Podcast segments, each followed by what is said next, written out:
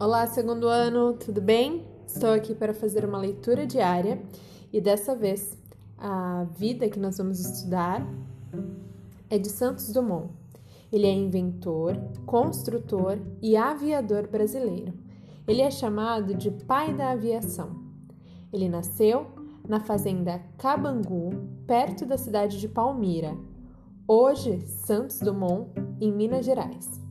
Ele resolveu o problema da dirigibilidade dos balões em 1901 e realizou o primeiro voo público de um avião com o seu 14 bis em 23 de outubro de 1906.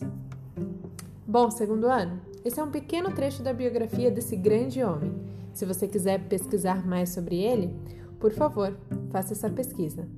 Por hoje é isso. Espero que esse pouquinho uh, do trecho tenha te deixado com curiosidade sobre um pouco mais da vida desse grande homem, ok? Um grande beijo e até mais!